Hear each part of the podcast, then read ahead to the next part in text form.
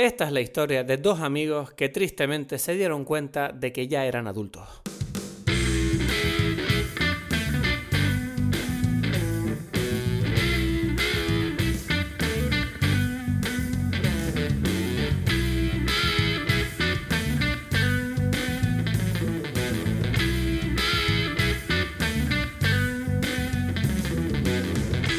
Hola a todos, bienvenidos a Dime Pelis, mi nombre es Cristos Gacielo, aquí confinado, aislado en Tenerife. Y en breve, como siempre, vamos a conectar con Edgar Aponte desde Berlín, también confinado a medias, porque él está trabajando, la verdad, no sé cómo lo, cómo lo llevan el tema por allí, pero él tiene la suerte de poder ir a trabajar de vez en cuando. Y parece que la cosa, no sé, es que no sé, que quién sabe, tú sabes algo, yo no sé nada ya, yo solo sé que estoy en casa, viendo las mismas paredes todos los días y tengo la suerte de que mi casa o sea, está, está bien, ¿sabes? Esta es la primera casa, la casa donde yo vivo es la primera casa de la que yo me siento orgulloso, ¿sabes? No es como un piso de estudiantes, no es como un piso como que encontraste que era lo único que podías permitirte, no, esta fue una casa que encontré cuando me mudé aquí a Tenerife, que dije, mira, aquí yo podría vivir contento. Y me ha cuadrado que la encontré un año antes de que pasara todo esto y me siento afortunado. Y no es para restregártelo por la cabeza o por la cara o por el pecho. O sea, esto es una cosa como para decirte que, a pesar de que estoy perdiendo todo mi trabajo, ahora mismo no tengo ingresos, Edgar está trabajando a medio gas, eh, me siento afortunado de todavía poder seguir donde estoy, estoy sano, estoy en mi casa, tengo a mi pareja conmigo, tenemos comida, tenemos un techo, tenemos internet y puedo hacer este podcast todas las semanas con Edgar, echándome risas y viendo películas. Entonces, no sé cuál será tu situación, no sé, eh, puede que haya gente que esté mejor que yo y supongo que habrá mucha gente que estará peor. Y desde aquí decirte que, bueno, mucho ánimo. Entiendo que son tiempos confusos, entiendo que, que hay muchas cosas que no sabemos y que pueden parecernos injustas, pero creo que si hay un momento en el que tenemos que dejar a un lado las preferencias personales y trabajar por el bien común es este. No lo sé, me has pillado un poquito emocional. Hoy vamos a hablar de, The Garden State, que es una de mis películas preferidas, siguiendo con lo que hemos estado haciendo en los últimos episodios. Eh, a la espera de poder volver al cine. Tengo unas ganas de ir al cine. ¿Tú tienes ganas? Yo tengo unas ganas de volver al cine. Dios. Pero bueno, vamos a seguir hablando de películas. Eh, con Edgar estamos todavía lidiando con eh, películas preferidas que tenemos el uno del otro, películas que cumplen 20 años en 2020 Puede que en el futuro también eh, permitamos que ustedes nos den propuestas por votación de qué película analizar eh, en el episodio siguiente. Pero bueno, antes de dar paso al episodio, simplemente recordarte que puedes seguirnos en redes sociales, puedes escribirnos por email, puedes comentarnos lo que necesites, preguntas, dudas, proponernos películas y eh, también apoyar este proyecto. Tenemos los links en todas las redes, así que nada, para adelante. Llevamos 26 episodios ya, estoy bastante emocionado. 26. ¿Cuántos haremos? Mira, vamos a llegar a 100 por mis cojones.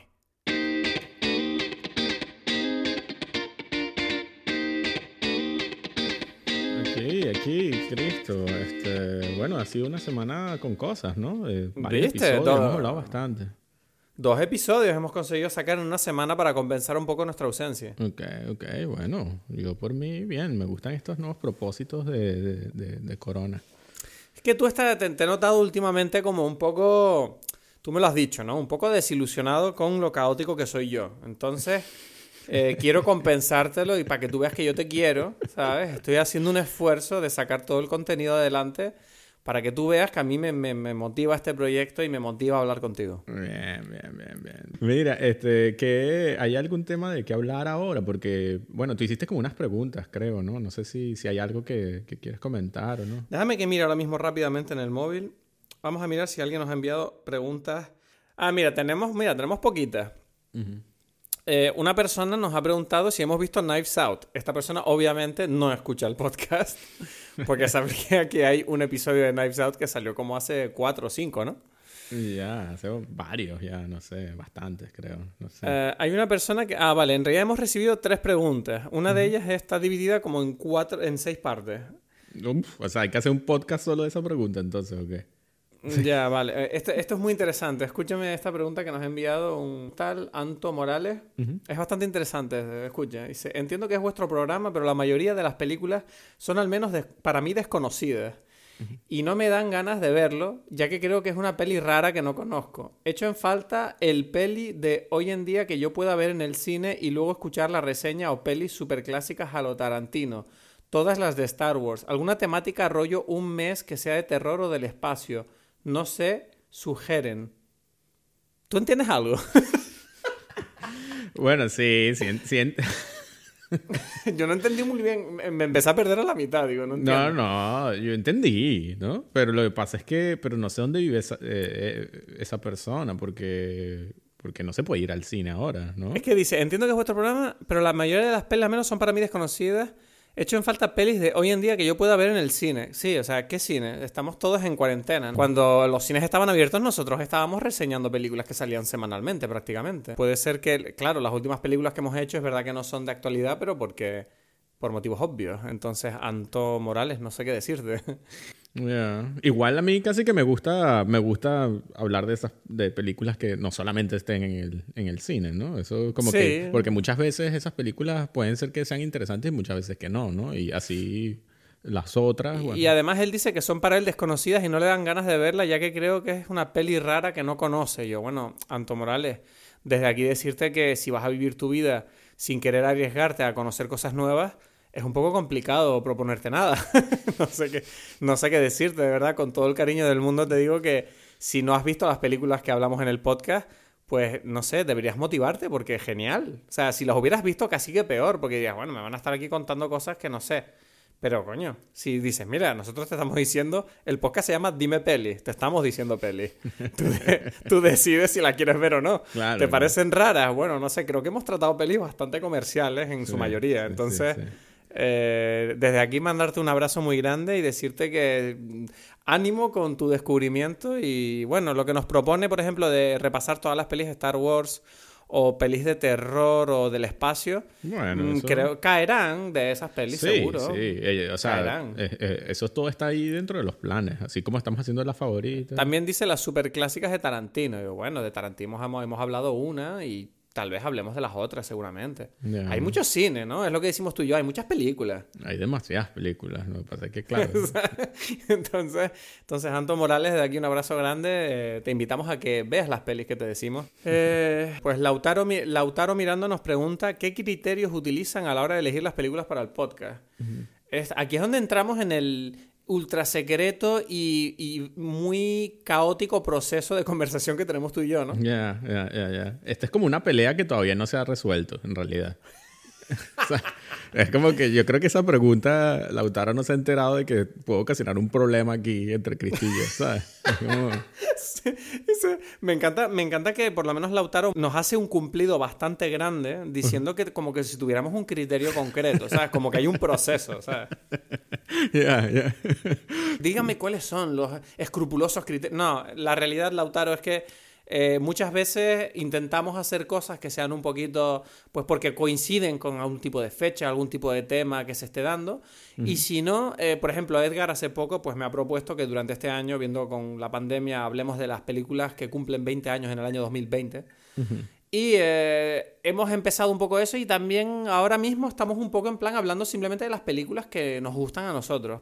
Porque así aprovechamos para volver a verlas, que siempre es un placer. Claro. Sí, ese, ese es el, el, criterio actual es ese, ¿no? Esas, esos son los lo que estamos siguiendo. Y si no, pues cuando todo vuelva a la normalidad, pues yo creo que volveremos a nuestro criterio habitual, que es el de elegir la película que se estrena, de, de toda la cartelera de la semana, elegir la película que más nos atraiga a los dos y punto. Aunque es verdad que hemos tenido peleas algunas veces por la cartelera, tú y yo. También. Es que por eso yo creo que, no, hay, no hay algo fijo. Yo creo que va cambiando dependiendo de lo sí, que... es una conversación entre tú y yo y, llegar a un acuerdo, que para eso somos amigos y aunque a veces no estemos de acuerdo, pues como en una cualquier buena relación al final se llega a un compromiso. Exacto, exacto. Así es, así es. Y bueno, eh, ¿y qué más? ¿Hay algún otra, otro, otro tema por allí? Eh, déjame ver. No, no hay más. Bueno, yo, yo hoy tuve que trabajar, ¿no? O sea, yo, como digo, yo todavía estoy una semana sí, una semana no. Y, y, bueno, normal, pero fue, tuve, recibí una noticia mm, como, bueno, un poco difícil porque... ¿Qué te pasó? Este, se, se murió el, el, padre de una amiga mía, de una de mis mejores amigas. Y, y bueno, no solamente es una no, una persona que, que, quiero mucho y quiero a toda la familia muchísimo, pero también como que me influyó mucho en mi vida, ¿no? Es un, una persona, bueno, que yo considero que es de esas personas que me enseñó a pensar, ¿sabes? Eso, yo no sé si, si tú, este, entiendes más o menos a lo que me refiero cuando, cuando digo eso, ¿no? Es esta, hay como esas, esas personas que, que, que que pasan a ser como, como, maestros, ¿no? En tu vida, que tú te das cuenta que no, no es tan fácil, ¿no? Hay muchos, uno tiene muchos profesores, maestros y, y, personas que te, que, que, se supone que te están enseñando, ¿no? Pero pocas te hacen, te tocan esa, esa parte en ti que te despierta como que el sentido crítico de debate y de, y de, y de buscar como una, una realidad que va más allá de lo que, de lo que está puesta allí en los libros o lo que sea, ¿no? Entonces, no sé, este, esta noticia me, me, o sea, hace poco me, la tuve y, bueno, no sé, estoy todavía un poquito afectado por esa situación, pero quisiera como, como bueno, no sé, como lo tengo en la mente, lo, lo menciono y, digo que, que, bueno, no sé, espero como continuar ese legado de alguna forma que, que no sé, que él, que él dejó allí y bueno, que espero eh, serle fiel. Vale, nada, joder, lo siento, tío. La verdad que desde aquí mandarle un mi pésame, ¿no? A, ti, a ti decirte lo siento y, a esta amiga tuya mandarle mi pésame. Eh, pero ¿se puede saber el nombre de esta persona? Bueno, es Emeterio Gómez. Él, eh, este, bueno, fue un reconocido economista y, después filósofo venezolano, ¿no? O sea, este, una persona que, que siempre estaba allí como para ayudar a, la, a, Venezuela a pensar, ¿no? En cierta forma, ¿no? No sé cómo, cómo describirlo, ¿no? O sea, al principio como economista, ¿sabes? Como siempre le preguntan, como a los economistas siempre son personas que opinan, ¿no?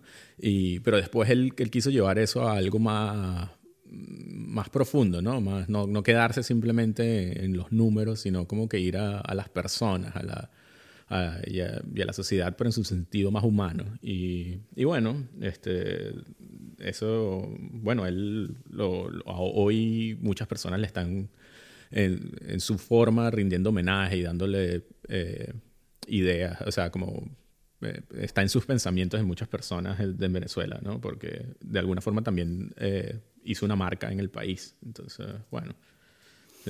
Bueno, pues mm, no sé si de verdad te enseño tanto, la verdad que eh, me siento, me afecta a mí también porque siempre he dicho que una de las cosas que más me gusta de ti es tu forma de pensar, entonces eh, no, sabía yo, no conocía yo esta relación que tenías con esta figura. Sí. nada, mira, pues esta triste noticia que me, que me cuentas es, es, curiosamente un segue perfecto para la película de hoy, yo creo. Ya, ya, sí, exacto. Es que lo pensé, dije, bueno, no sé, quizás esto esto es como que abre un tema de conversación ahí eh, en la película también, ¿no? Sí, ¿no? Garden State, eh, una película dirigida por Zach Braff, que es un actor eh, que los dos le tenemos mucha, mucho cariño, ¿no? Por, su papel en Scrubs, que es, una, es la serie que nos une a ti y a mí muchísimo. Una película que yo guardo, de la que yo guardo un, un, recuerdo muy bonito y una película que tiene 16 años ya, se hizo en 2004. Y creo que es una película que envejece de una manera bastante interesante porque creo que está bastante anclada a su época, ¿sabes? Y sobre todo al estado de ánimo de los jóvenes eh, en, a principios de los años 2000, ¿sabes?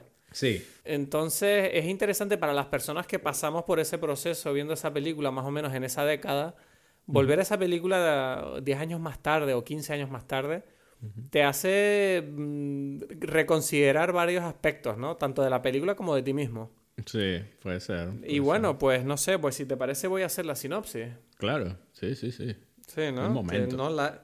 que sabes que no la he preparado. Ya, ya, ya. Se me ha olvidado, preparé todo y lo único que me olvidé fue la sinopsis, así que dame un segundo que yo la voy a tener lista en 0, mira, ya la tengo. ¿Viste qué rápido? Estamos listos. Entonces, eh, Garden State, una película de 2004 dirigida por Zach Braff, trata sobre Andrew Larchman, que vuelve a su casa natal en Nueva Jersey después de 10 años de ausencia para asistir al funeral de su madre.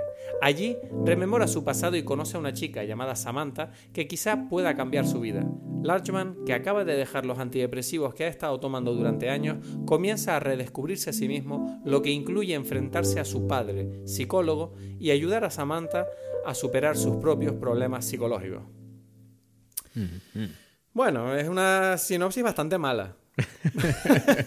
es un poco, sí, es un poco raro. Es una puta mierda de sinopsis, pero bueno, más o menos se entiende un poco el contexto y creo que nos ayuda a meternos en el, en el rollo de la peli. Sí, sí, sí, sí. Bueno, una de tus películas favoritas. Es una de mis, bueno, no sé si lo sigue siendo después de volverla a ver. Yeah. Pero sí que me sigue gustando. Que ha sido como un. O sea, volviéndola a ver, la verdad que te tengo que decir que viendo la película tuve momentos de pensar, uff, esto no me gusta tanto. Y había otros momentos que era como, bueno, esto está bien, ¿sabes? Como que se nota la película, para empezar, tiene como un poco ese... Es un poquito consciente de sí misma la propia película, ¿sabes? Nosotros conocemos más de uno que, que, después de haber hecho como tres películas de, de, de, escuela de cine no han logrado hacer algo ni cerca a Garden State, ¿sabes? Cállate la boca, que al ritmo que vamos. Bueno, no sé, ¿tú qué opinas de la película? Cuéntame un poco. Esta película eh, yo la he visto muchas veces. Me, di cuenta ahora cuando la estaba, cuando la volví a ver para, para hablar de esto, ¿no? La he visto muchas veces porque es la película, bueno, no sé si, si es la película favorita, pero probablemente está allí entre las películas favoritas de mi hermana. Sí, bueno, tu hermana me escribió eh, por Instagram celebrando la elección de esta película para este episodio. Entonces, ahí, ahí ya sospeché que a ella le podía gustar. Sí, sí, sí, sí. Es una de sus películas favoritas y, y por eso la hemos visto muchas veces. No sé, en la casa la, en algún momento la vimos, o sea, de verdad, la repetimos muchas veces y, y me parece curioso que esto. hoy, hoy, antes de hablar, este, me llamó mi mamá, ¿no? Y mi mamá me dijo. ¿Sabes que vi esa película que empecé a ver esta película que ustedes van a, de la cual van a hablar en el próximo podcast? Horrible esa película, no la pude, a los 10 minutos la apagué. Y yo... tu madre. Sí. Yo le dije, mamá, ¿tú sabes que esa es la película favorita de, de Endrinita? Y me dice, ¿cómo? En serio, no puede ser que una película tan horrible sea, pero ¿por qué horrible? No entiendo. ¿Por qué horrible? es que no, yo, yo paré cuando vi esa fiesta donde esos niños se están drogando todos allí, horrible, ¿ok? Y yo, ah, pero, pero esto no es nada, o sea, esto es... Menos mal que no siguió. Yo pensaba que, que, era Mulholland Drive, ¿sabes? Que, que era algo, ¿sabes? Como que fuerte, ¿no? Con, con, unos sentimientos ahí. Esta, esta película es muy ligera. Esta película no, o sea, no pasa nada. Sí, sí, o sea, yo creo que en parte la ligereza de Garden State eh, e, es, es, a la vez un poco como mucha gente quiere verlo como su defecto, pero yo creo que es, un, es una de sus virtudes. Sí, sí. Yo no lo... Eh, estoy eh, de acuerdo, creo. No lo sé. Es que es una película difícil de... Es curiosa, de verdad, ¿no? O sea... Como que... A ver, yo creo que... Eh, dime. Como que sí, sí. Entiendo lo de la ligereza porque siento que, que, uno puede pensar y que, bueno, este tipo cree, se la está dando de que está haciendo algo muy profundo cuando no es muy profundo. Son unos chistecitos y ya. Pero, pero no, es, es, es, es sincero, ¿no? Pareciera. O sea, yo siento que sí, como que le sale del corazón y, pues, y, quizás él es un poco, o no sé, en su época era un poco eh, inmaduro, ¿no? Quizás, no lo sé, pero, pero dentro de esa inmadurez era, había algo, algo bonito, ¿no? ¿Sabes? No sé, o sea, yo creo que es lo que tú dices en el sentido de que lo que tú dices de que la película es em, sincera, yo creo que sí, y creo que por eso te digo que tiene un poco de frescura de un cineasta, que se nota que tiene muchas ganas de contar algo importante para él. Para empezar, eh, los personajes son muy carismáticos. Son, los personajes están muy claros, muy definidos y es como que puede que... O sea, una cosa que está clara es que toda la película gira en torno al protagonista, ¿no? Que es Andrew Larchman, que tiene estos problemas, de los que hablaremos en un momento. Pero todo el resto de la película se nota que está como fabricada, ¿no? Como con todos estos secundarios de los cuales no están muy desarrollados, si lo piensas un poco, no, no, sabemos realmente cómo son el resto de los personajes, simplemente parecen como eh, decorados que giran alrededor de este personaje para que vaya pasando por los eh, eh, pasos de su, de su arco en la película, ¿no? Es como, sobre todo el, caso más flagrante, que, que, bueno, se ha hablado mucho de él, que es el del personaje de Samantha, interpretado por Natalie Portman. dicen, todo el mundo se queja de que este personaje o sea, aparte de ser una chica eh, bastante carismática y adorable y completamente disponible, ¿sabes? Lista para, para hacer cosas con el protagonista y que además le gusta un montón el protagonista sin tener nosotros muy claro por qué. Es como que este personaje perfecto que está hecho para que tú te, enamores de ella, ¿sabes? Es como, es demasiado divertida esta chica, es increíble. Vino aquí a, a, despertarme de, de, mi letargo.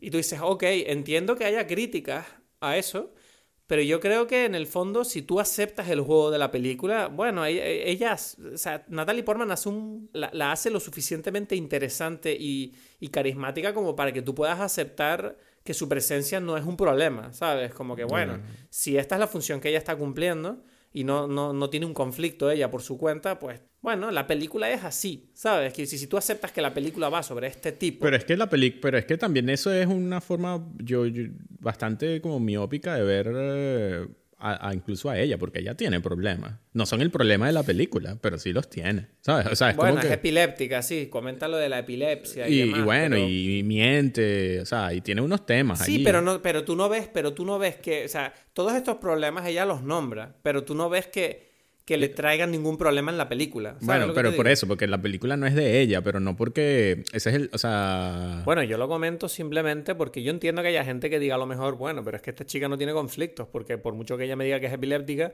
la realidad es que si ella no dice nada, la película es la misma, ¿sabes? Entonces, claro, tú tienes que tener en cuenta que cuando tú haces una película, todos los elementos que tú incluyes eh, tienen que tener un sentido, ¿sabes? Tiene que haber un motivo por el cual metes las cosas y, yo siento que este elemento pues no está bien explicado. Si simplemente es para que yo sienta, ay, pobrecita, ella también tiene problemas, digo, bueno, yo, en vez de decírmelo, yo prefiero que me lo muestres en que eso afecte de alguna manera su relación con Andrew. Eh, es un poco difícil pensar que, o sea, ella podía ser más perfecta y ya. Es, que es como curioso esa, yo, yo, esa, ese ese concepto ahí del, del Manic Pixie Dream Girl, ¿no? Que es el, esa, esa mujer que está diseñada perfectamente para, para ocasionar amor, ¿no? En el, en el protagonista y, lograr sí, para ayudar un cambio, al, algo así, Sí, para ayudar al, al, al protagonista masculino a, a, alcanzar su epifanía. De manera, Yo siento que, que, bueno, el mismo, el mismo creador del concepto después se, se, se,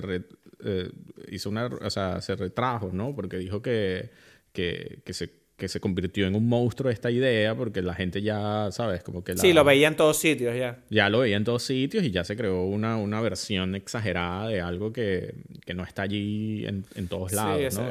la película que provocó la creación de este mito, yo me acuerdo cuál es, es la de Elizabeth Town. Ah, okay. Eh, ¿Tuviste esa película? Sí, sí, sí, sí, de Cameron Crowe y este, o sea, es dirigida por él, Christian Pues fíjate que yo recuerdo haber visto esta película y yo recuerdo que me gustó en su momento, ¿sabes? Sí, eh, sí. Y recuerdo que eh, y recuerdo que además la ponía, exacto, esa es una película que mm, acompaña muy bien en, en, en, en ¿cómo se dice? En tono a Garden State. Es un poco ese mismo estilo de película, con Orlando Bloom era también, ¿no? Sí, sí, sí, sí. Es el mismo estilo. Porque son las películas de esa época, ¿no? O sea, es lo que tú dijiste al principio. Yo sí siento que esta película está muy... Una película que siento que, que, no saldría hoy en día así como es, ¿sabes? Sería distinta. Exacto.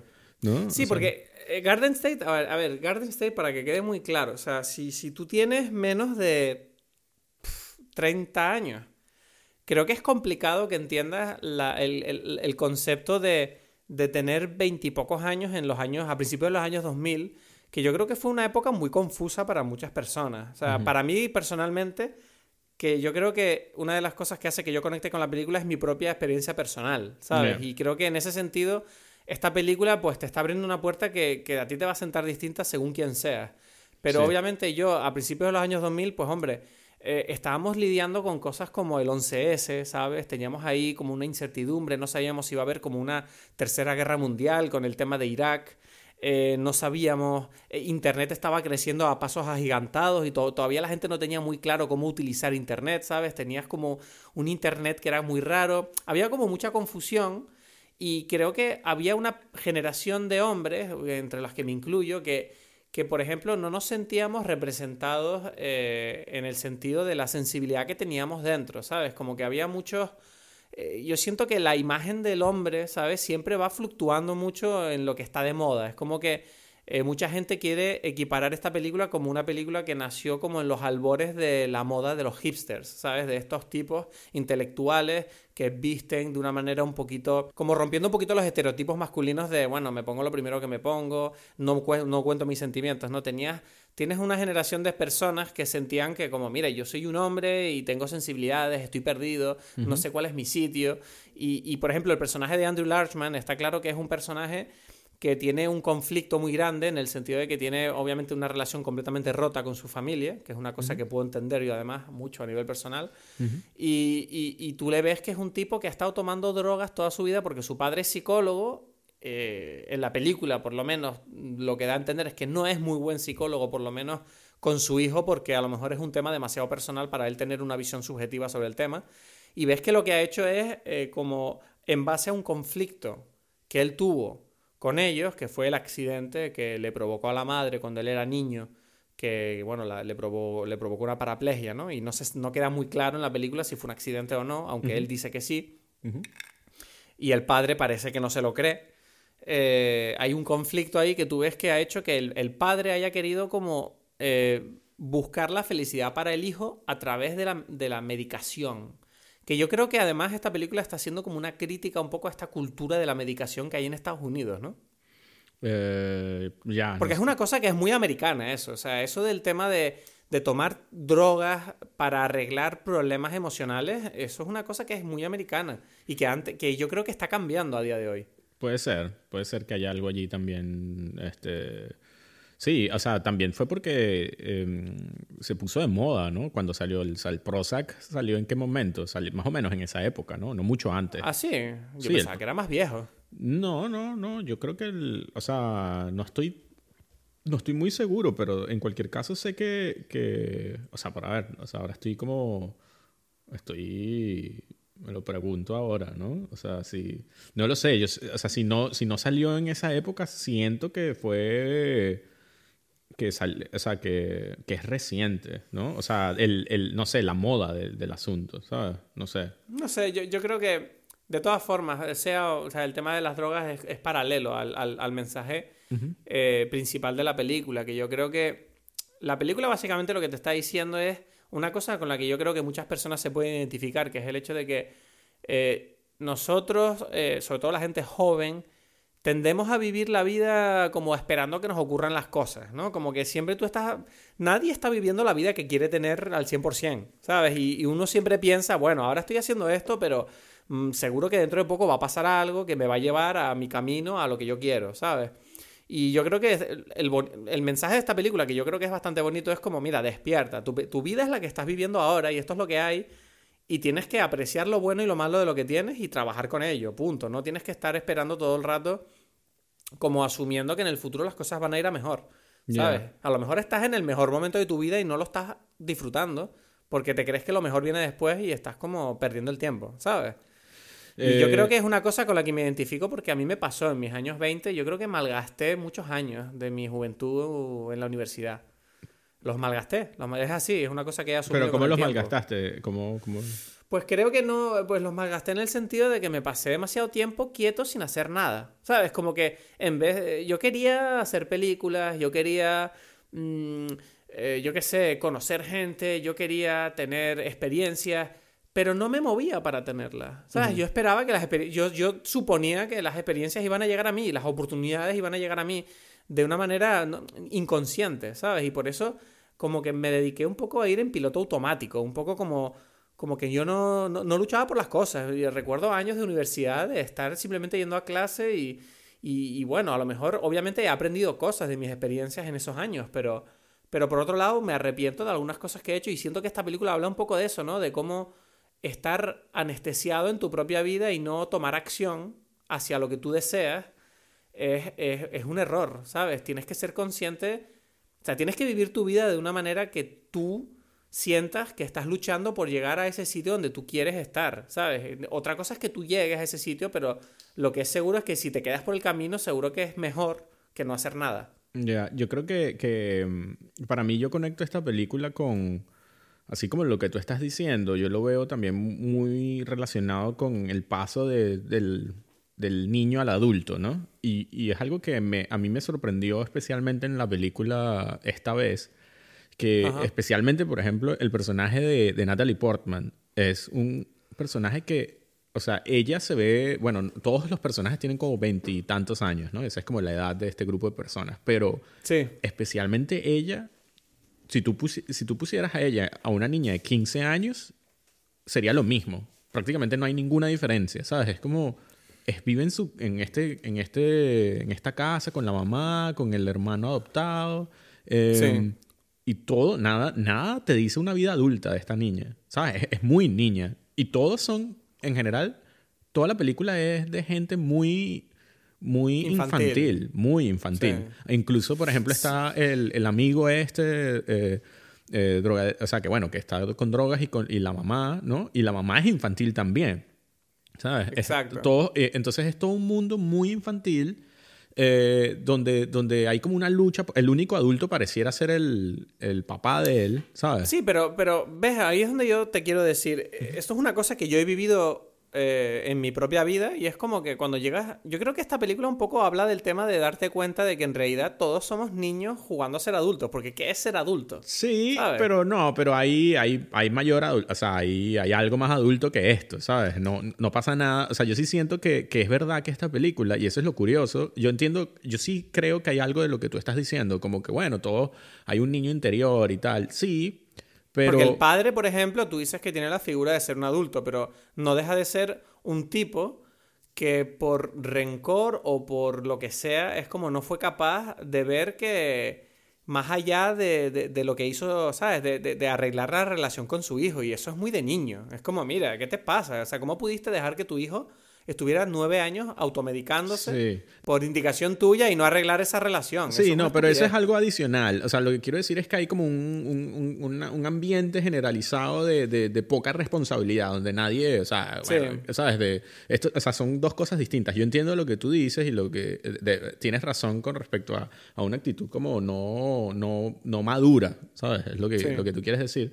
Pero, pero yo siento que también eso convierte esta película en algo muy específico de esa época, porque yo tengo la sensación que incluso la, las personas jóvenes más, o sea, no sé si son los millennials o lo que sea, ¿sabes? Como que nuevas generaciones no verían, no, no serían como estos personajes de esta película, ¿sabes? Especial, sí, o sea, hay como unas diferencias. Yo, yo siento que, por ejemplo, este mundo donde, donde ellos viven, allí donde pareciera que, que, que nadie está preocupándose por trabajar.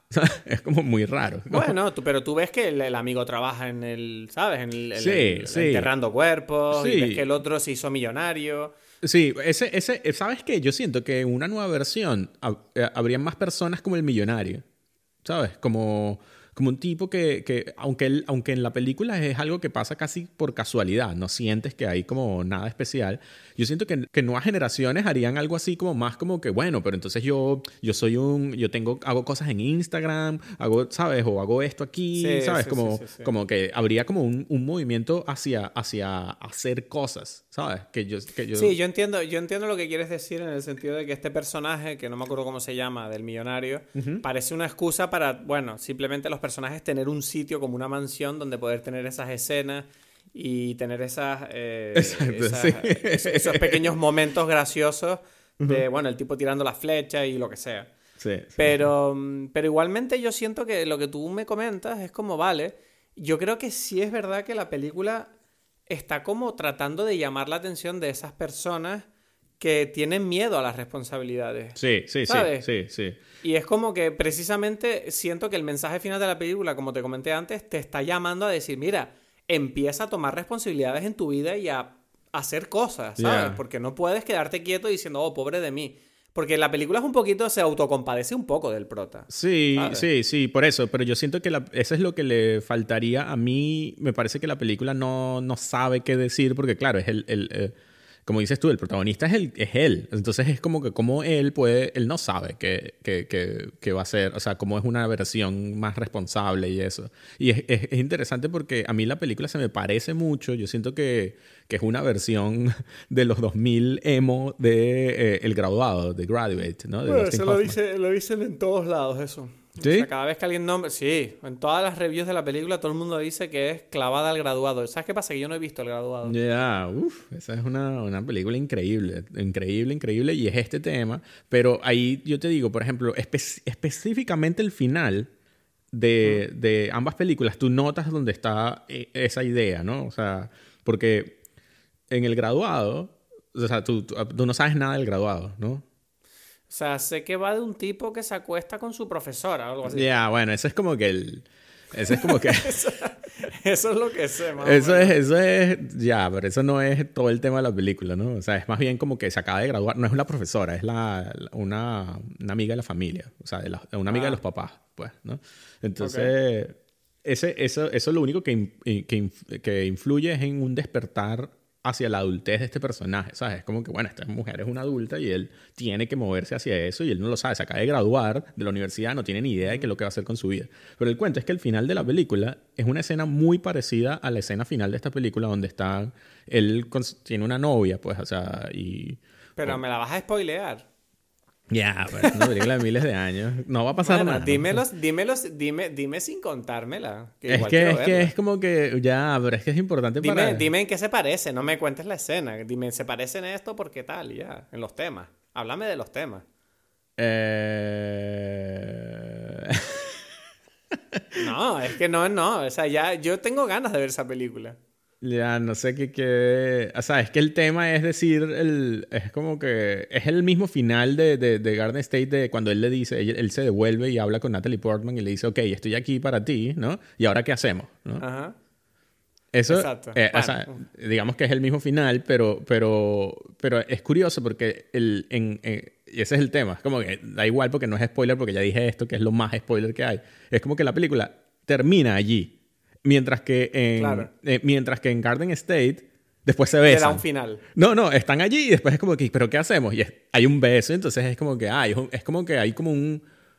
Es como que bueno, pero está bien porque nos podemos besar, ¿sabes? Mientras que lo... Bueno, pero, pero igualmente eso encaja con lo que te digo de, mira, por culo, ¿sabes? Es como, ¿qué hacemos? Pues vamos a estar juntos y lo vamos a intentar. No, pero ya, pero, el, pero la verdadera... Ese es, el, es como una trampa. El beso del Garden State final me parece como una cosa simplemente como como, como un pañito, un, pañito caliente para que tú te sientas tranquilito de que, de que, ay, qué rico, ¿no? Pero en realidad, el, verdadero sentimiento es ese del, del, porque es como que ese, el asumir el riesgo es ese, ¿sabes? Como que, pero ¿qué hacemos? No tengo idea, ¿sabes? Y tú, no, no quiénes somos, quiénes son estas, ¿sabes? Tú, no sé qué haces tú en tu vida, yo no, tampoco, solamente nos hemos vivido por tres días, ¿sabes? Es como que, por supuesto que ya tomó la decisión, ¿no? O sea, ya, ya, ya, ya, la, ya el momento romántico pasó, ¿sabes? Eh, es más bien como que, bueno, ahora nos toca actuar, como dices tú, nos toca hacer la vida, ¿sabes? Mierda, es que yo, ¿sabes qué pasa? Que yo no sé, o sea, que habrá gente que, que si no se identifica con esa sensación, pues les dará igual, pero es que yo, por ejemplo, mm, ¿sabes? La relación que yo tengo ahora con Paulina es un poco eso. ¿Sabes? Fue un poco así. Paulina llegó a mi vida en un momento complicado en el que yo no, yo no tenía muy claro que yo quisiera tener otra relación, ¿sabes? Porque acababa de salir de una bastante mm, herido y, y tu, estuve dudando durante bastante tiempo de... Pero claro, ella me... ¿Sabes? Como que no paraba de ella de, de hacerme sentir como, mira, esta tipa es una oportunidad que solo vas a tener una vez en la vida, ¿sabes? Y yo y lo, sentía y lo sentía y era como, uff, ¿qué hago? ¿Qué hago? Y al final tomé como un poco esa, esa, Paulina siempre ha tenido una mentalidad muy de, mira, tienes que vivir tu vida ya porque tú no sabes, o sea, no puedes vivir asumiendo que vas a vivir otros 50 años, igual mañana te pasa algo. Entonces, ella, es verdad que ella siempre me empujó mucho esa mentalidad y, y, me sorprendía, ¿sabes? Que ella tuviera esa forma de pensar porque ella es más joven que yo, unos cuantos años menos. Y digo, guau, esta tipa es madura, ¿sabes? Tiene, no tiene miedo, ¿sabes? Y, y gracias a ella, por ejemplo, acabé en Japón, que es una cosa que en esta cuarentena y en esta pandemia me ha hecho darme cuenta de vale, a lo mejor el mundo se va a la mierda y yo estoy tranquilo porque cumplí mi sueño. ¿Sabes lo que te digo? Y si no hubiera ido a Japón, tal vez toda esta cuarentena y toda esta pandemia me la tomaría de otra manera. Y es como que agradezco mucho esa, esa filosofía, ¿sabes? Entonces, claro, esta película que dice exactamente eso, para mí resuena mucho conmigo, ¿sabes? y, confieso, que, confieso que aunque la película no es perfecta y tiene sus fallos y tiene un poco de obviedades y cosas, aún así el mood ¿Sabes? El tono de la película me gusta, me hace sentir bien y, me transmite una paz interior que, yo creo que a veces se necesita, ¿sabes? Sí, sí. La película va a, va a eso, ¿no? Pero no es solamente eso, ¿no? Es, esa, esa sensación de, de, inseguridad, ¿no? De no saber dónde estás, de no saber dónde es la casa, de no saber qué sentirse en, en, tu, en, tu, en tu zona de confort. Bueno, eso, eso, por ejemplo, en la parte de la película donde él nombra eso, es una de las cosas que yo todavía no he superado. Fíjate. O sea, ese rollo de, ir a tu casa y que no tengas tu habitación. Mm. ¿Sabes? Eso es una cosa que me jode muchísimo, tío, de mi familia. Porque mi madre, por ejemplo, yo tenía una habitación en casa de mi madre, porque mis padres están divorciados. Y la habitación de mi casa, de mi madre, bueno, ahora mi habitación es como que mi madre se dedicó durante años a sacar las cosas y ya no parece mi habitación, no hay nada mío ahí, excepto mis cómics que es una colección tan grande que obviamente no la he podido tirar porque me, volvería loco, pero no hay ni ropa, ni objetos, ni pósters, ni fotos mías, ni nada. O sea, lo único que hay es los cómics y poco más, y el resto es una habitación de invitados. Y en la casa de mi padre yo tenía una habitación que ahora es la de mi hermano, y tampoco tengo habitación ahí, en realidad uso la habitación de invitados. Entonces es como que, es verdad que hace unos años de repente tuve un pequeño tomo, se me salió como un pequeño trauma, ¿sabes? Porque fue como, hey, yo cada vez que vengo a Lanzarote no tengo un sitio mío. ¿Sabes? Es como que me estoy quedando en habitaciones de invitados, es como que estoy de paso, no estoy en casa.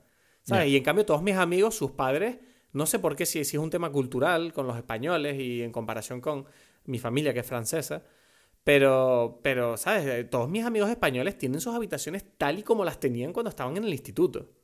Y, las, y además las guardan adrede como de recuerdo, ¿sabes? Como, mire, ¿te acuerdas de este póster? Mire, más o menos se mantienen, ¿sabes? Algunos las modernizan, pero tú me entiendes, ¿sí? tienen sus habitaciones.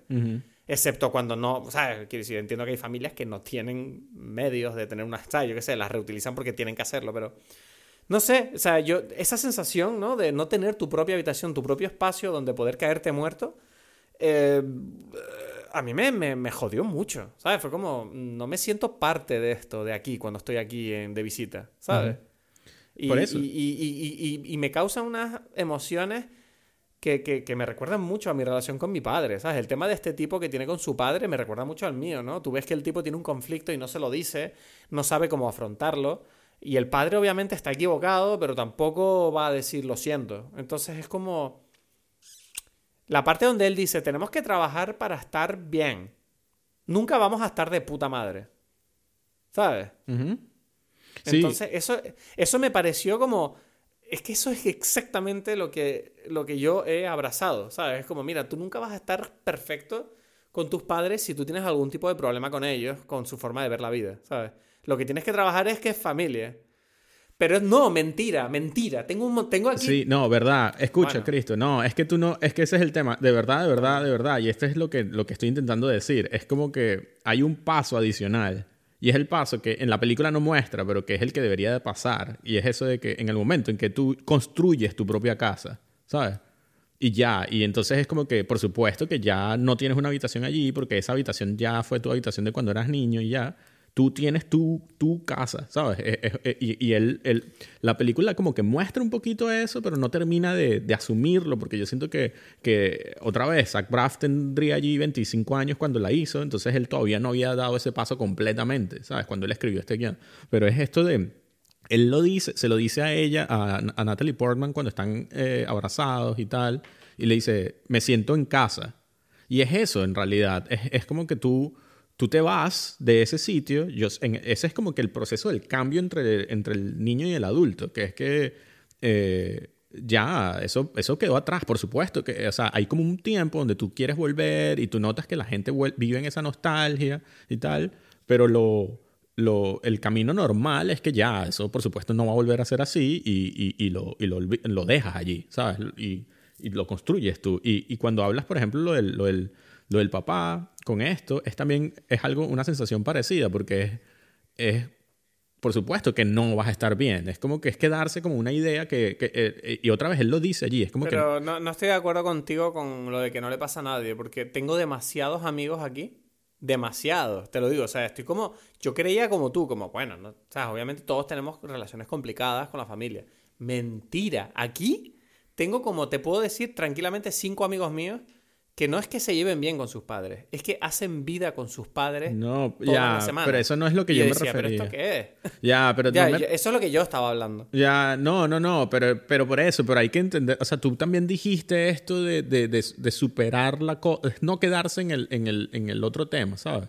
En el tema del sí, pasado. Sí, no, pero a ver, yo estoy de acuerdo contigo en todo lo que has dicho. Solo digo que siento que mezclamos dos temas sin querer ahí. Ya, puede ser, exacto, porque eh, eh, y, y, él lo dice eh, cuando, cuando él le dice al padre algo así como que no sé cuál es la época que tú quieres volver donde esa e, época nunca existió. Y es un poquito como una una rebeldía que le está diciendo, porque me imagino que sí existe algo, así como para él, para él existe esta idea de la casa, para el papá también, y eso es lo que él, eso es lo que él quiere el papá, por supuesto, y es como que mm. eh, él quiere salirse de eso y es lo lógico porque él tiene que pelear contra el padre, ¿no? O sea, para, para salirse de ese yugo y ser él su propia persona. Es lo que, o sea, y por eso te digo que eso siempre va a pasar, ¿sabes? Puede ser que, te, que lo haces llevándotela muy bien con tu papá o con tu padre, o sea, como que eso es otro tema, pero me refiero que sí, sí va a pasar esa, esa lucha de, de esa famosa de matar al padre, de, ya, yo no voy a seguir tu ejemplo, yo voy a, a, salirme de lo que tú me impusiste como vida, ¿sabes? Y yo voy a hacer la mía, ¿no? Entonces yo creo que eso está allí, pero, pero como que pareciera que la película no lo termina de entender completamente, ¿sabes? Es como que yo siento que, que, que Zach sí, te, te falta un poquito la... Sí, te falta como, sí, Sientes como que Zach Braff ha hecho una película sobre un proceso que él mismo no ha terminado de tener. Exacto. exacto, exacto. Algo así es lo que yo siento cuando, cuando veo la película. Pero, pero bueno, pero yo creo que la confusión que puede crear la película proponiendo... Es que yo creo que lo más... Eh, lo más valioso de la película es que plantea el dilema. Porque yo creo que muchas personas viven este dilema sin ser conscientes de ello y, ¿sabes? Yo creo que esta película es como, un, es como una bofetada un poco. Es como, mira, tienes este problema y si lo tienes, eh, haz algo al respecto. O sea, por lo menos piensa sobre ello, porque lo que no puedes hacer es quedarte en ese estado eh, adormecido de, ay, estoy mal y no sé cómo solucionarlo. No, si estás mal, piensa por qué estás mal y solucionalo. Y a partir de ahí ya ve qué coño haces, ¿sabes? Sí, sí, sí, sí. No sé si me entiendes. Sí, sí. O sea, eh, yo entiendo lo de, la, lo de tomar las riendas de tu vida, ¿no? Pero eso, mm. también por eso, es curioso porque yo lo veo como, como todo esto está diciendo otra vez lo que significa ser adulto, ¿no? Es como que ya, no, no, no la lleva mi papá, no la lleva mi mamá las riendas, la llevo yo, ¿sabes? Y eso siempre es como un proceso ahí como difícil, ¿no? Y eso es lo que, lo que es, pasa en la película. Es como que el papá le pone las drogas y y está totalmente medicado para controlar la vida de él, ¿sabes? Y es como que incluso lo que él siente o no siente, ¿no? Es que, ¿sabes qué pasa? Que esta película, es que realmente te lo dije al principio del podcast, es que está muy anclada a su época y yo siento que la, la forma de verla, no sé si va a envejecer bien, porque puede ser que esta forma de ver la vida vuelva, ¿sabes? Culturalmente. Mm. Pero es que lo, que lo que me queda claro es que Garden State fue una película que en su momento cuando salió creo que fue bastante bien recibida, tuvo bastante eh, acogida entre el público. Y luego pasó lo de que, ¿sabes? Durante los años siguientes, como que la gente un poquito le empezó a coger manía a la película, ¿no? Como que está un poco esta actitud emo, eh, tristona, de ay, el hombre, ay, tengo problemas y tal, como que de alguna manera saturó a la gente y es como que ya se empezaron a usar la película como un ejemplo de, de bueno, eh, esta película es una tontería, pero es que yo creo que lo que pasa es que la gente que empieza a sentir que la peli es una tontería es porque precisamente lo que tú dices, que han pasado el proceso, lo han superado y ya es como, bueno, tú te quedaste ahí, ¿sabes? Pero es que yo creo que es que la película no ha cambiado, los que cambiaron son las personas que la vieron. Puede ser. Y eso es muy interesante, es muy interesante porque creo que, por eso te digo que cuando la he vuelto a ver, eh, eh, es genial sentir ese cambio en ti, ¿sabes? Yo he vuelto a ver la película y yo he dicho, ok, veo cosas de esta película que no me, me, parecen un poco ridículas, pero me doy cuenta de que me parecen ridículas porque yo las he superado. Exacto. Sí, claro. Es que es como... pero cuando vi la película en su momento, me parecían lo más importante del mundo. ¿sabes? lo que te Entonces yo creo que esta película sobrevivirá siempre para un público muy determinado, que es la gente joven que no tiene muy claro qué hacer con su vida o cómo o cuál es el nuevo momento que tienen que, ¿sabes? Siempre va a haber un bracket de edades o de o de mentalidades que, para el cual la película siempre va a estar disponible. Pero es verdad que si, si te pilla en un momento, en el momento inadecuado, entiendo que esta película a lo mejor no es para ti, ¿sabes? No, no, no. No, porque es lo mismo, eh, es casi, casi como una película también infantil que, que, o sea, después de que tú tienes una edad ya no te da risa, ya no me molesta un poco eso de infantil, ¿eh? No me gusta mucho. No, pero es que eso es otro para otra. O sea, vamos a ponerlo de otra forma. Pues una película de sobre uno, un, divorcio y eso no le interesa nada a unos niños, pues, ¿sabes? No lo, no lo van a entender, no se emocionan, les parece como esto es la cosa más aburrida del mundo, no, no tiene ningún sentido, ¿no? Eh, mm, lo, mismo, lo, mismo, lo mismo pasa al revés, ¿sabes? Es como que una, una cosa de niños, tú no la ves y no te parece ahorita que, que ¿sabes? Que es que ves, ahí estás hablando con alguien que sí te va, te puede sorprender la respuesta. No, no, no, tú no ves, tú no ves Barney, no lo ves, tú no ves los Teletubbies, ¿sabes? Hay cosas que no. pero sí veo, pero sí puedo ver, por ejemplo, yo qué sé. No, no. Adventure Time te parece, no te parece infantil, ¿tú crees que No, no sé, tiene, tiene conceptos ahí interesantes, o sea, no es una cosa para niños y ya, ¿sabes? Bueno, pero ¿sabes lo que te quiero decir? Adventure Time me gusta, a mí, o sea... Por eso, te digo que es que el concepto de infantil no, ha pero es que por eso, pero no le estoy diciendo... no, estoy diciendo algo de verdad. Hay cosas para niños que solamente son para niños y ya, ¿sabes? Bueno, pero volvamos a la peli. Entonces, ¿tú te refieres que la peli esta es un poco como para que tiene conceptos inmaduros, ¿te refieres? No, no, de ese momento específico, ¿sabes? Y como está hecha precisamente, y eso es lo, que, lo que mm, mencioné un poco con la diferencia con el graduado, es que como, como está hecha por una persona que está en ese momento, entonces claro, es como que tú te puedes identificar muy bien con ese momento de, no sé, de convertirme en adulto y tal. Y, y, ya, pero como dices tú, pero un, si un, un, adulto, o sea, como que la ve y dice, bueno, pero este tipo es un, o sea, bueno, ya madura, pues, ya, hombrate, ¿sabes? Es que a mí, a mí lo que me llama la atención de la película en cuanto a lo que dices es que se nota mucho la... Se nota que Zach Braff está viviendo ese proceso por el hecho de, por cómo está hecha la película. Porque a mí me llamó la atención de esta película los momentos musicales. Claro, O sea, me llamó mucho la atención porque hay momentos que tú dices ok, tú necesitas tu videoclip aquí para tú mm, expresar la sensación. O sea, pareciera que yo creo que ahí es donde le falla un poquito, que, no, me, no me disgusta a mí porque disfruto de la película igualmente, pero sí que es verdad que a nivel mm, de proceso, la película siento que flaquea un poco a la hora de, de, expresar los sentimientos de una manera que no sea musical, ¿sabes? Es como todo el rato, cuando lo haces una, dos o tres veces está bien, pero la película lo hace como seis o siete, ¿sabes? Y es como llega a un punto donde dices, yeah, sácate otro truco, ¿no? Ya, es que también son como las canciones del gusto de él, es algo muy, muy, y por eso digo, la película es muy sincera y eso no está mal, ¿no? Pero es también tan... Perdona, eso es lo que quería llegar, que déjame que lo diga, porque no quiero que suene crítica, es como, bueno, funciona porque es de verdad lo que él siente, ¿sabes? Exacto, entonces hay, hay otro, otras películas que son más universales en, incluso en ese sentimiento, ¿no? Entonces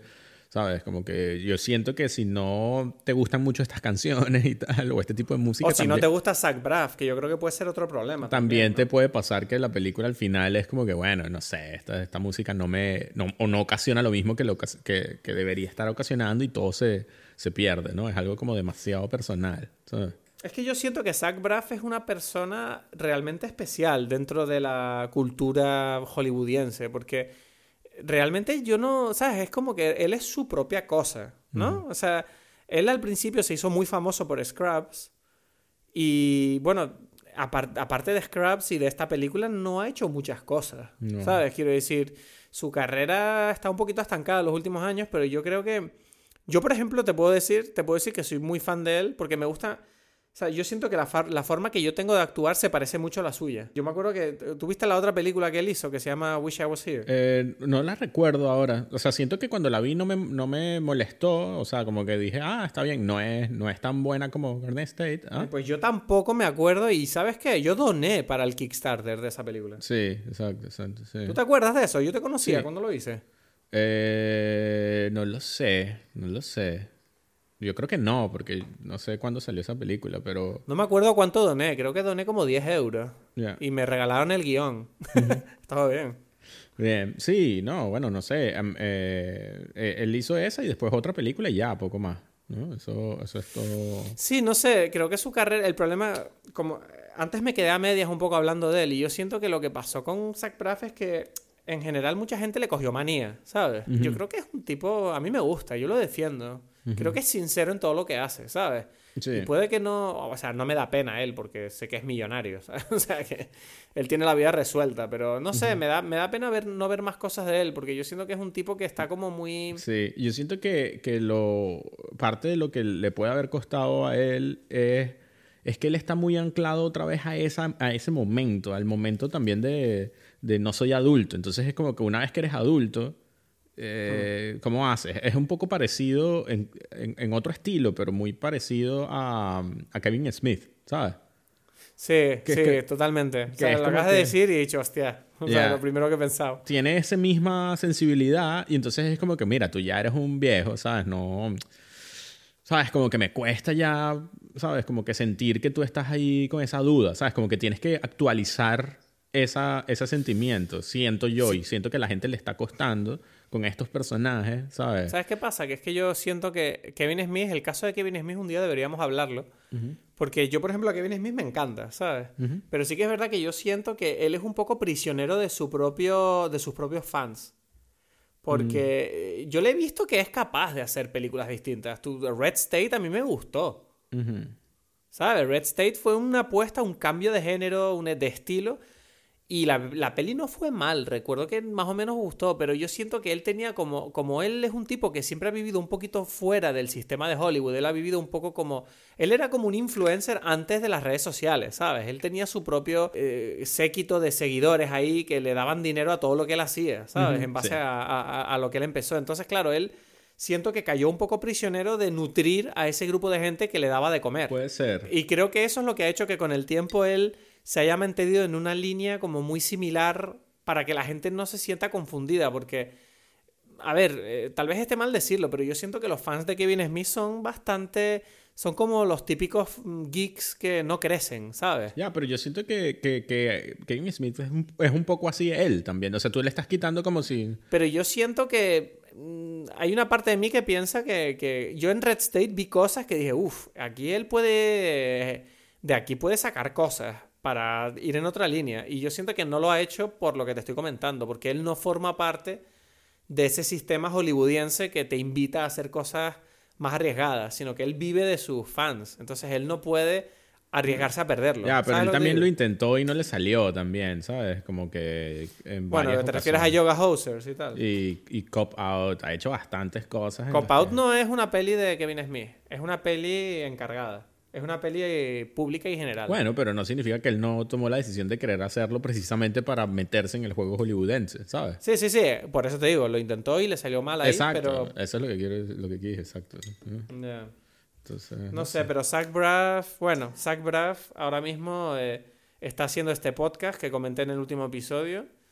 Y bueno, puede que haya personas a las que le digan, te yo otra vez hablando de Scrubs, de lo único que has hecho, pero yo no sé, es que a mí Zach Braff o, o lo quieres o lo odias, y yo estoy en el bando de los que lo quieren, ¿sabes? Yo creo que es un tipo que no ha hecho daño a nadie y, está, y ha hecho cosas bien.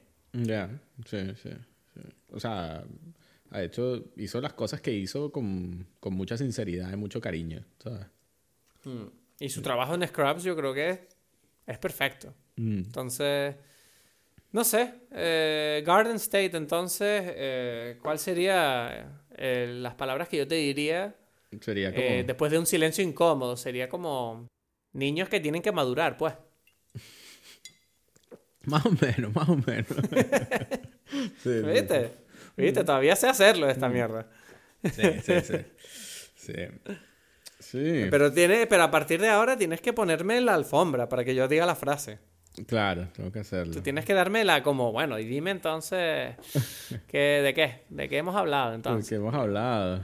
o sea, tú tienes que decir eso, tienes que decir, bueno, ¿y de qué hemos hablado entonces? Y yo, bueno, niños que tienen que madurar, pues. bueno, bueno, estamos ahí construyendo esa frase allí, ¿no? Poco a poco saldrá. No, pero uh, a mí me gustaría simplemente decir para acabar el episodio que yo siento que cuando hablamos de las películas aquí en Dime Pelis muchas veces tendemos a buscarle las cosquillas a la película, ¿no? Eh, creo que esta película, quiero que quede claro que a mí me gusta y creo que la mantengo entre mis favoritas porque es que me gusta, me gusta sentarme a verla y me gusta cómo me hace sentir. Entonces, eh, solo quiero dejar claro que para mí es una gran película y creo que se merece seguir ahí siendo vista por nuevas generaciones a pesar de todos los fallos que le hemos encontrado en este podcast, ¿sabes? Quiero decir, nos gusta hablar de proceso y meternos a analizar por qué nos gusta algo y muchas veces siento que, que parece que como que nos estemos cagando en ella, pero no es así, ¿sabes? No, eh, sí, bueno, no sé, creo que lo dijiste, está ahí. Me encanta cuando te dejo sin palabras. claro, totalmente sin palabras ahí, como que no. Sí, eso es que, eso es que mi cerebro a veces se, se, emociona y dice, mira, hablaste bien ahí, chico. Lo dijiste todo, exacto. Ahí, viste, Edgar es, Edgar es inteligente, pero no sabe qué decir porque lo dijiste todo, hermano. sí, sí. que bueno, es un poco complicado hacer ninguna recomendación porque hemos grabado episodios a mansalva, no me ha dado tiempo a ver gran cosa. Em, yo estoy viendo Los Soprano ahora mismo a muerte y me gustaría recomendarla de nuevo porque de verdad que es increíble y es una... Me sorprende Los Soprano lo bien que se mantiene. Quiero decir, es una película que... Es una serie que tiene más de 20 años empezó y, parece una serie que salió ayer. ¿Sabes? Es como. Es increíble.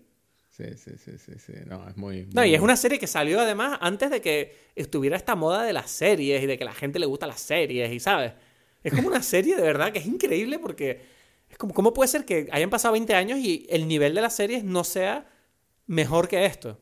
Ya, ya, sí, sí, sí. ¿Sabes? Es como que no, no. Los Sopranos sigue estando ahí arriba, ¿sabes? Ahora salen muchos. exacto, exacto. No, no, nadie, nadie está derrumbando ese, esa, esa, esa, esa, serie de su podio, ¿sabes? muchos lo intentan, pero no, no, ¿no? Ah, no.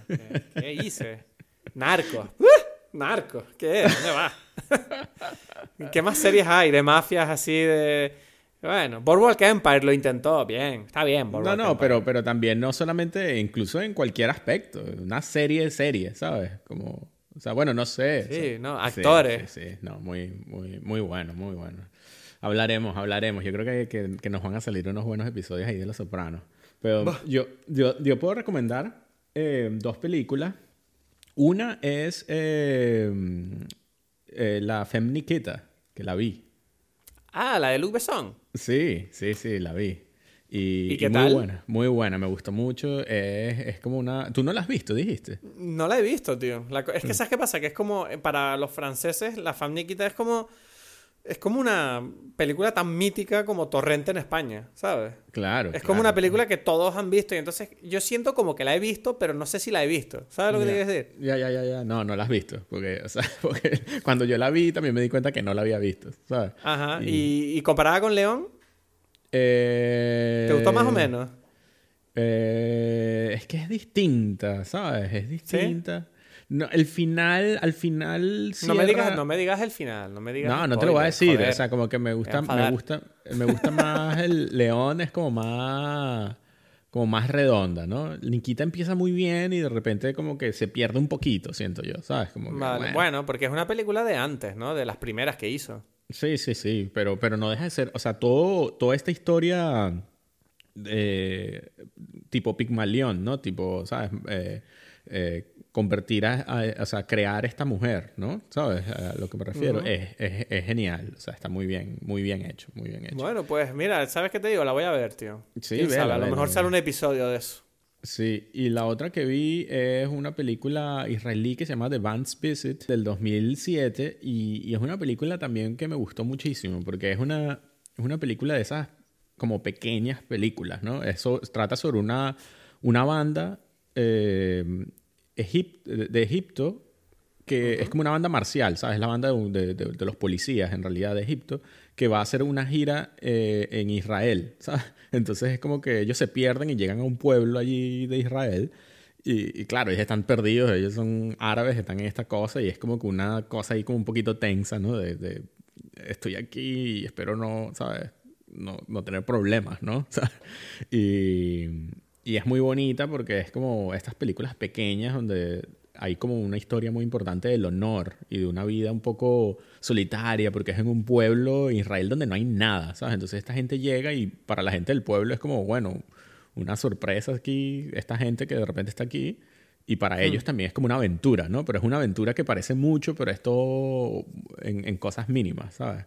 Muy, muy bonita, me gustó. Entonces, esas son mis recomendaciones. Bueno, pues nada, venga, vamos a cortar ya antes de que esto pete y perdamos el episodio. Dale, exacto. Hay que tener cuidado. Bueno, pues ese ha sido el episodio de esta semana. Espero que te haya gustado, espero que lo hayas disfrutado, espero que hayas visto la película, espero que veas las recomendaciones y espero que si te apetece darnos algo para ayudarnos con el trabajo que estamos haciendo, recuerda que hay un link de donaciones en el SoundCloud y en nuestras redes sociales. Nos vemos la semana que viene en Dime Peli.